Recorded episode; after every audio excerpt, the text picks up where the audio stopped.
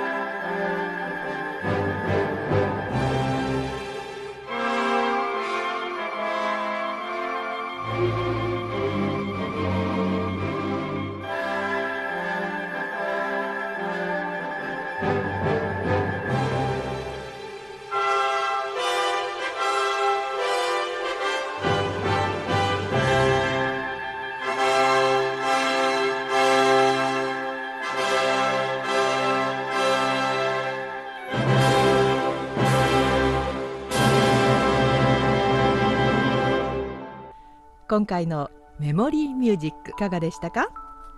それでは次回もお楽しみに。